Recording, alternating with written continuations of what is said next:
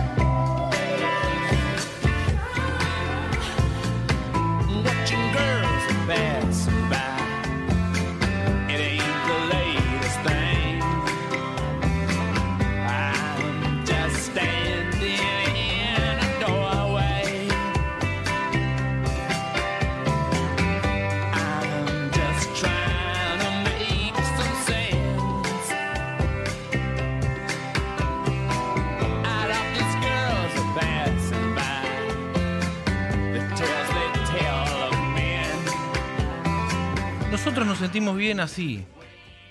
Es lo que nos han enseñado nuestros padres. Y nos sentimos agradecidos. Agradecidos a todos aquellos que con su apoyo nos permiten seguir persiguiendo la pelota y que también hacen posible nuestro fútbol profundo de los sábados. La invitación está cursada. De 13 a 15 hemos encontrado aquí en esta casa un espacio para expresar algunos de nuestros sentimientos, para contar historias mínimas relacionadas a este deporte que tanto nos moviliza. Y acá estamos, recorriendo nuestro segundo sábado de esta que es nuestra segunda temporada. Vamos a empezar agradeciendo como creemos que corresponde. A Pizzería Bachi, a Daniel Fernández Construcciones, a Farmacia de Roce, a Vía Óptica, a MIT Parrilla en el Parque Cívico en Berizo, Laboratorios Plásticos Sociedad Anónima, NOA Patas de Cerdo y Ternera, al Almacén de Clásicos, la mejor opción gastronómica en Villaliza, Autos Antiguos y la cocina de RM Catering de Asados. Búsquenlo en Instagram, arroba RM Catering de Asados y se van a dar cuenta de lo que les hablo. Y si están mucho con las redes y quieren chusmear, arroba almacén de clásicos. Reservas para viernes y sábado por WhatsApp al 11 27 38 92 89. Mármolesago, restaurante del Club Mayo, Fundación Argentina Social, Luna Llena, Quesería y Salumería en Diagonal 73, casi esquina 47, Cru, Bar de Vinos, y recibimos, con mucho agrado, por supuesto, a Olimpo Spa, que cumple 20 años, mejorando la salud de los platenses, generando bienestar, a Athletic Fútbol 5, frente a la Repu en Camino Belgrano, lo de Toto Carnes, en Villaliza, calle 3, número 738, cerca de la estación de trenes. Lunes a sábados de 8 a 13 y de 16 a 20. Arroba lo de Toto Carnes en Instagram y en Facebook para ver las mejores ofertas de la zona. Pedidos por WhatsApp 221 671 3785. Martes y viernes hacen envíos a Villa Elisa, Gonet, Citibel y Ringuelet. Lo de Toto Carnes. Ahí están Facundo y Juan y Bella. La familia Bella es una familia de emprendedores argentinos. Hoy, nuestro fútbol profundo tendrá un personaje central. Para mí, alguien que creó una nueva corriente de pensamiento dentro del fútbol argentino. Históricamente, dividido entre menotistas y bilardistas. Lo paradójico de él, que él mismo lo reconoce, es que casi no ha ganado, pero ha dejado una marca en cada lugar donde estuvo. En Newell's Old en México, en Vélez, en la selección nacional, en el Athletic Bilbao, en el Olympique de Marsella y recientemente en el Leeds de Inglaterra. Por cada lugar donde pasó dejó una huella, dejó un mural, dejó una bandera. El personaje de hoy es Marcelo Bielsa.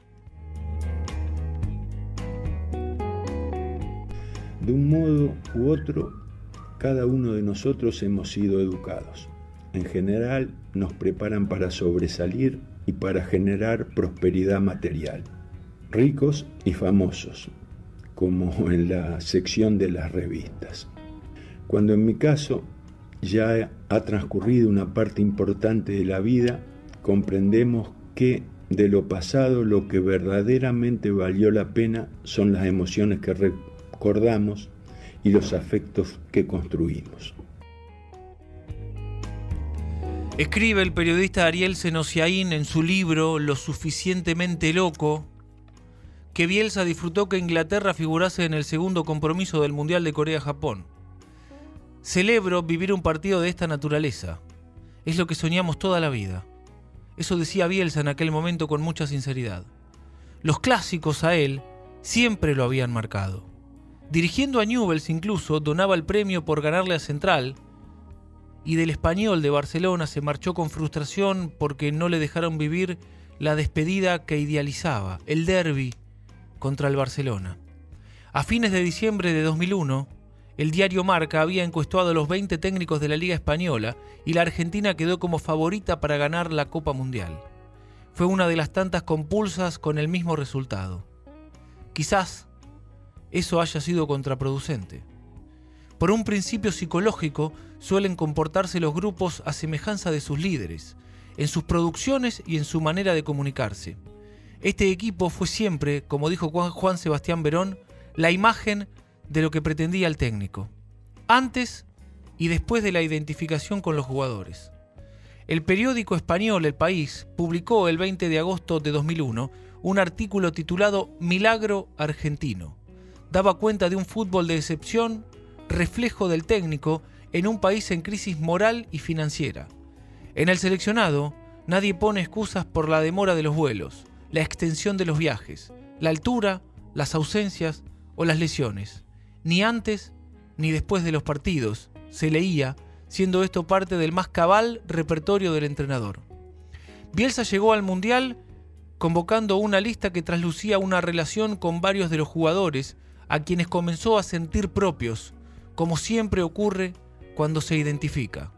El primero era Verón, punto clave en el funcionamiento que había pronosticado que Bielsa podía ser su arma, el arma secreta del equipo en la Copa del Mundo. Era mutuo el halago. Jerarquizó y valoró la presencia de Verón. Cualquiera que vea un partido de Argentina se podrá dar cuenta de su incidencia, decía Bielsa. Detrás del jugador que le imponía el sello al conjunto, surgía el gran goleador, del que nunca dejó de confiar Marcelo, pese a encarar la Copa tras su peor temporada en el fútbol italiano, con solo 6 goles en 34 partidos. Gabriel Batistuta, aquel a quien Bielsa no le veía condiciones cuando lo conoció en las inferiores y necesitó del convencimiento de Grifa. Aquel que gracias a su ayuda le ganó a la naturaleza. El mismo que lo definió como su primer verdadero entrenador. Mauricio Pochettino había sido el más joven de su Newells. Con él había hablado especialmente en el vestuario del Estadio de San Pablo, tras perder la final de la Libertadores y abrazándolo y viéndolo llorar. A mediados de los 80, Marcelo había viajado junto a Jorge Grifa al pueblo natal de Mauricio, Murphy, y pese a que cuando llegaron el pibe dormía, le rogaron a sus padres que no firmara con Central. El llamado a Claudio Canigia realmente mostraba que se encargaba de ver fútbol de todo el mundo. El Hijo del Viento nunca le dejará de agradecer por la oportunidad, la última de su carrera, cuando relegado en el ostracismo de Escocia, Bielsa se le apareció con una edición de video de las jugadas que quería de él. Lo mantuvo en el plantel pese a una lesión, aún con el riesgo de perder un jugador para toda la Copa. Finalmente, fue lo que ocurrió. Vaya paradoja, con el agravante de que Canigia fue expulsado en un partido estando en el banco de suplentes. Al igual que Bielsa en su época de jugador, Juan Pablo Sorín siempre lee en las concentraciones. El técnico siempre encontró en aquel una notable calidad humana y una, y una gran contracción al trabajo. Su predilección quedó al convocarlo más que a ninguno durante sus primeros tres años y medio, en 27 de las 30 nóminas hasta la Copa del Mundo. Con Ariel Ortega, Bielsa se había esmerado especialmente. Por tratarse de un jugador poco proclive a recibir recomendaciones, y al Kili González lo fue colocando en distintas posiciones hasta que le encontró el puesto, y un gran complemento con Sorín. El Kili terminó siendo uno de los que jugaron más partidos hasta el Mundial. A Roberto Ayala le había planteado, después de un flojo partido ante Paraguay por las eliminatorias, que podría perder el puesto, lo que motivó especialmente al jugador. Este, este, terminó siendo el capitán en la parte más importante del ciclo, respetando el orden que representa la votación entre ellos. El capitán representa a los futbolistas, dice, y arma una elección entre los jugadores. En la primera convocatoria frente a Venezuela fue designado Berizzo, luego en Ámsterdam fue Batistuta y en la Copa América Ayala. Desde allí, Bielsa le ratificó la cinta al libro del equipo. Con el Cholo Simeone ya lo unía un lazo que se prolongaría en el futuro. En uno de los partidos anteriores al Mundial, estando concentrados y con Simeone recién llegado de Italia, donde había sido campeón con Lazio, le dijo, ¿se da cuenta? Ya está, ya pasó todo. Aparte de los hinchas, nadie se va a acordar de este título, si ustedes no jugaban a nada. Por búsqueda de excelencia o necesidad de satisfacer su ego, siempre quiso dirigir un equipo que haga historia, y el ex volante coincidía en ese anhelo. Al Piojo López y al Pupi Zanetti los desmenuzaba en horas de videos mucho tiempo antes de dirigirlos. A Germán Burgos lo convocaba aún suspendido en España y con una inactividad de meses. A Pablo Caballero y a Claudio Usaín los había tenido en Vélez. De Hernán Crespo lo sorprendía la facilidad para superar trances anímicos y de Samuel su notable madurez. Así con cada uno mantenía una relación con todos los jugadores que llevó a Japón, siendo Matías Almeida quizá al que más lo ligaba con fortaleza. Almeida le había pedido, estando concentrados antes de jugar contra Colombia por la clasificación sudamericana, ir a ver a una de sus tías, que se encontraba en muy grave estado. Marcelo obviamente lo dejó y lo llamó preocupado varias veces, entregando total disposición a lo que el jugador recordará por siempre. Obviamente en Japón siguió sin tutearlos, pero sí, a esa altura, los llamaba por sus apodos. Por su entereza, Nelson Vivas fue uno de los jugadores que Bielsa más quiso, pero decidió no llevarlo al Mundial por una lesión en la rodilla. Las lágrimas del defensor, ya en la proximidad del certamen, al comunicarle la decisión, realmente lo afectaron. El 10 de enero del 2002, la Federación Internacional de la Historia y Estadística del Fútbol lo eligió como el mejor técnico de selecciones del mundo del año anterior. Lejos de llegar a sentirse realizado, respondió con su forma. Creo mucho más en la educación del sufrimiento que en la relajación del éxito. Y creo también que la discreción siempre es un ámbito mejor que el protagonismo excesivo. El presidente de aquel entonces, Eduardo Dualde, había prometido una Argentina próspera, coincidente con el fin de la recesión, para julio del 2002. Casualmente, la fecha de la finalización del Mundial.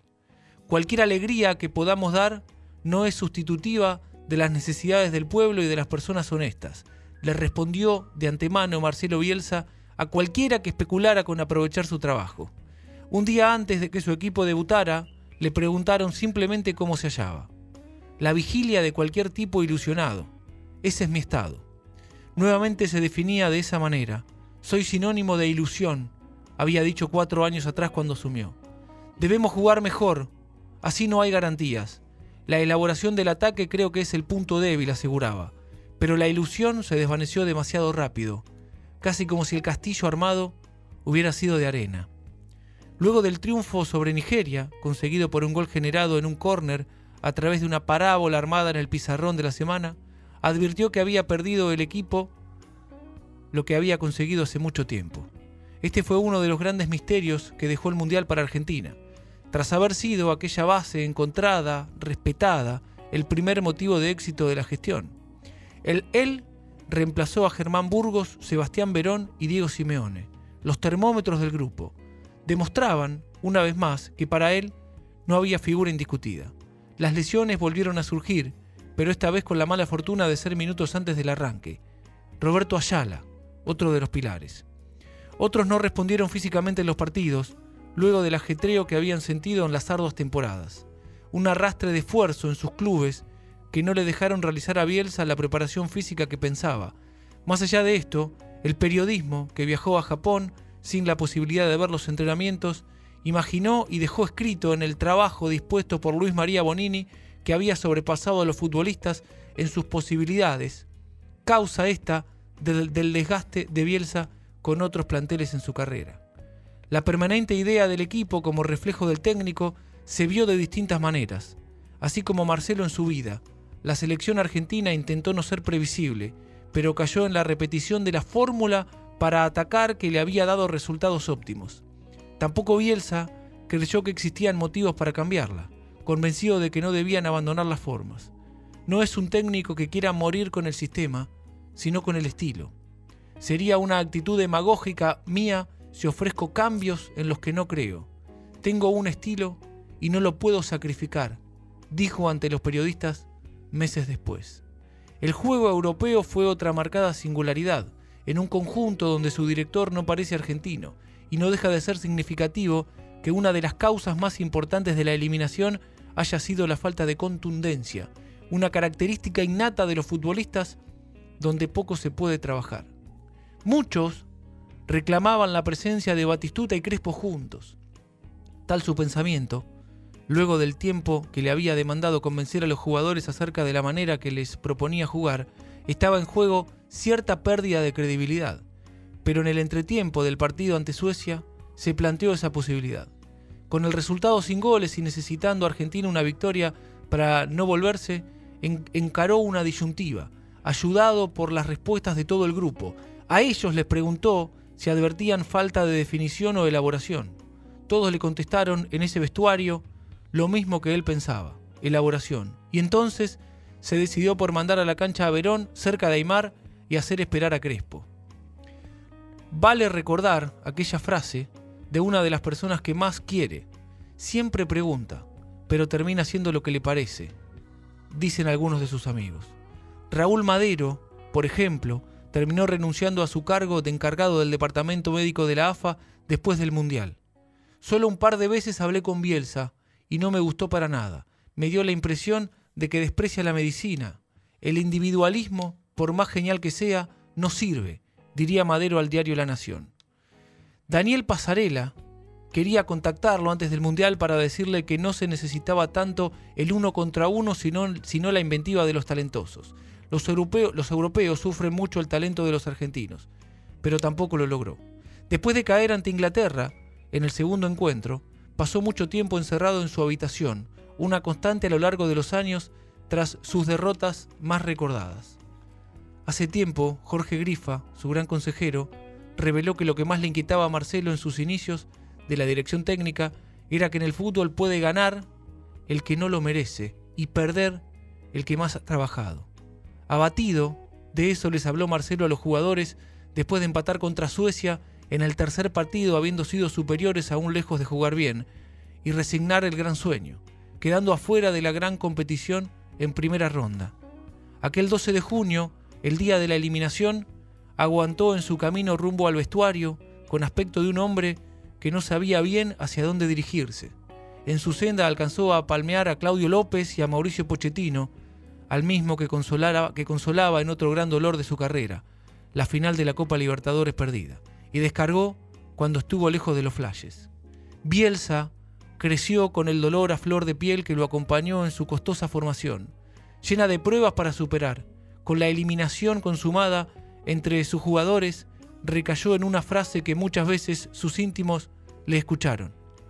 ¿Por qué a mí? ¿El entrenador qué hace? Convence. Si pudiéramos decir en una palabra qué hace el entrenador, diríamos, mira, el entrenador se dedica a convencer.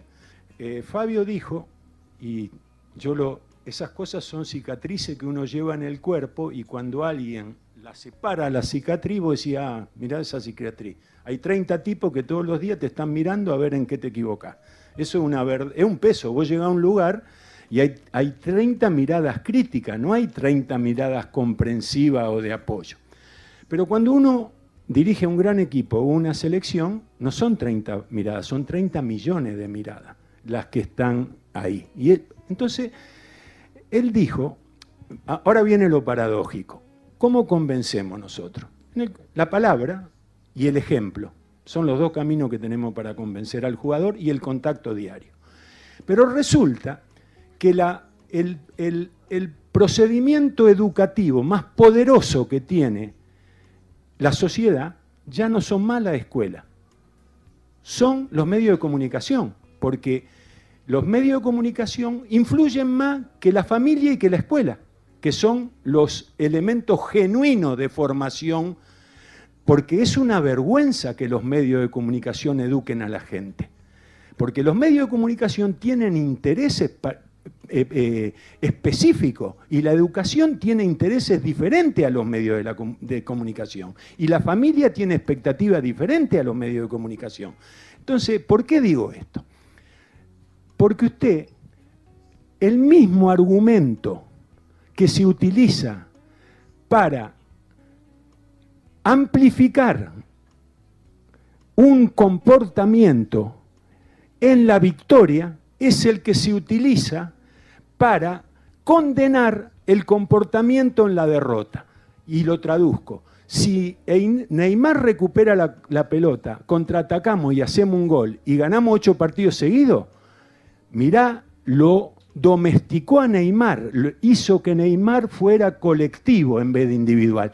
Pero el día que pierda, este burro, en vez de hacerlo eh, jugar a Neymar al lado del arco, lo hace perseguir al marcador de punta rival.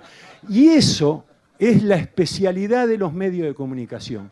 Los medios de comunicación se especializan en pervertir a los seres humanos según victoria o derrota. Y esto, ¿dónde se verifica? Se verifica lo último que, yo aspiraba era generar esto, porque, no, le explico por qué, porque resulta que si estamos de acuerdo, ¿cómo lo permitimos? ¿Me entiende lo que le quiero decir? Si estamos de acuerdo, ¿cómo es que lo permitimos? Entonces, ¿cómo se verifica en que lo que, lo que te hace importante cuando ganás es, el- es lo mismo que te hace inútil cuando perdés? Y esa lucha, ¿cómo hacemos para ganarle la lucha a Neymar? ¿Cómo se hace para ganar esa lucha? ¿Me entiende? Porque usted, disculpe y ahora Sí, termino, sí. usted compite con un entorno intoxicado de individualismo y de vanidad. Algunos periodistas aprovecharon que estaba bien elevado para dejarlo caer con suma frialdad.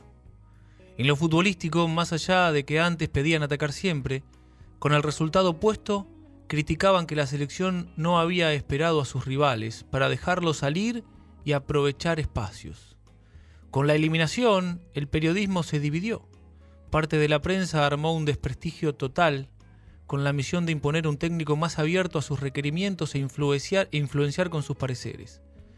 Tan falto de líderes como marca la actualidad argentina, los elogios abandonaron el fútbol, también porque los buenos rendimientos se habían limitado a los partidos anteriores al Mundial y pasaron a la ética, su honestidad, la preparación cultural y su coherencia.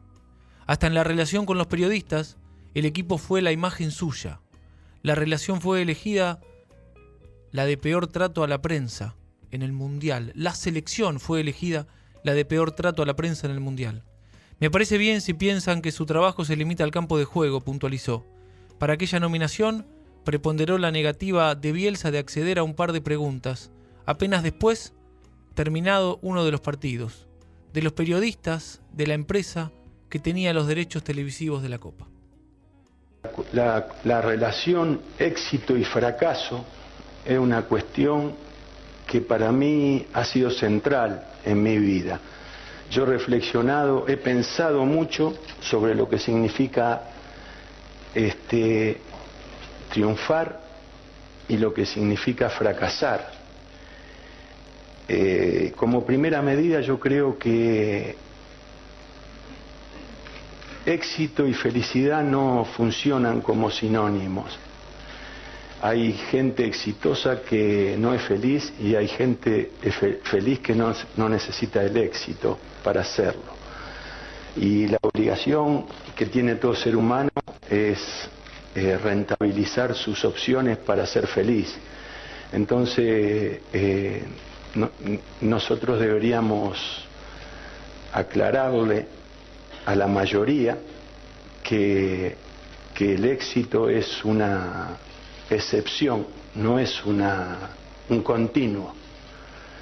Eh, los seres humanos de vez en cuando triunfan, pero habitualmente desarrollan, combaten, se esfuerzan y, y- y- y ganan de vez en cuando, muy de vez en cuando. Este, un amigo, yo tenía un amigo en México que un día me habló del heroísmo del obrero, pero sin ningún afán político, solamente ni, ni sectorial. Me dijo, "Eh, eh, este sí que es fuerte, que se levanta cuando los hijos duermen y que regresa cuando los hijos duermen. Entonces, esa ecuación, eh, porque también la producción se mide en función de las posibilidades, no exclusivamente en función de los logros. Tiene que haber una relación entre lo que una persona posee antes de empezar y a dónde llega. Pero nosotros estamos acostumbrados solo a valorar aquel que llega eh, más arriba, ¿no es cierto? El resumen de su vida reflejado en el Mundial también incluyó su desprecio a los políticos y su nula relación con los dirigentes. Bielsa nunca atendió a Grondona en Japón. Y una relación con los futbolistas forjada a través de un convencimiento que le cuesta lograr. La falta de intocables y el invariable reconocimiento final, aún en la derrota. El plantel fue imagen suya, al punto de que les ponderó condiciones que él está orgulloso de portar. Tolerancia ante las críticas, no reclamar públicamente por lo económico, no plantear excusas y guardar bajo perfil, generando que solo se hable de fútbol. También resurgieron sus mortificaciones y su sufrimiento cuando se ve tratado en el fracaso. Y por último, con la derrota, Bielsa mostró frente a los jugadores su intenso estado emocional, el más puro, el que siempre escondió. Yo soy un entrenador que en líneas generales no ha tenido éxito. Eso no es una afirmación que yo haga por falsa modestia, sino que lo, demuestran mi currículo. Eh, lo segundo es que eh, eh, en pocas oportunidades, casi le diría, salvo en la selección argentina, me tocó dirigir equipos de élite. Entonces, necesariamente me- me- m- m- el trabajo me, me reclamó más intervenir en el crecimiento del equipo y en el crecimiento de- del jugador. Es decir, cuando usted tiene grandes jugadores, es suficiente con no molestarlos demasiado, ¿me entiende? Cuando usted no tiene grandes jugadores, tiene que intervenir para desarrollarlo. Ahora, yo eh, eh, de ninguna manera, eh, no hay nada que uno pueda eh, priorizar en, en- la forma de ejercer su oficio que indique que ganar es, es indispensable, ¿me entiende? Es el eje de, de- de la intervención. Entonces yo no haber ganado lo vivo como un fracaso, no, no, no es que digo, ah, yo no gané, gané muy poco, pero hice tal o cual cosa. No, yo gané muy poco, no pude ganar. Entonces, Você ganhou uma Olimpíada de forma invicta com a seleção argentina. bueno, está bien. Y encima ustedes después la ganaron, y entonces uno ya no pude, ya no pude argumentar nada. Uno se va quedando sin argumento si no gana. Este, y eso es cierto, es cierto. Yo, yo noto que eh, los entrenadores, para justificar nuestra realidad, eh, vamos atribuyendo al perfil positivo de nuestra labor, lo, lo vamos jerarquizando. Pero acá lo importante es certificar con éxitos deportivos el procedimiento de la gestión de un equipo de fútbol. A Marcelo Bielsa lo atraviesan las paradojas. Es carismático sin serlo. Aclamado en Chile, el País Vasco e Inglaterra. Futbolistas, entrenadores y periodistas lo reconocen como un portador de valores perdidos en un deporte lleno de intereses y traiciones, aunque alguna vez admitió haber espiado a sus rivales. Federico Bondurán, Fútbol Profundo.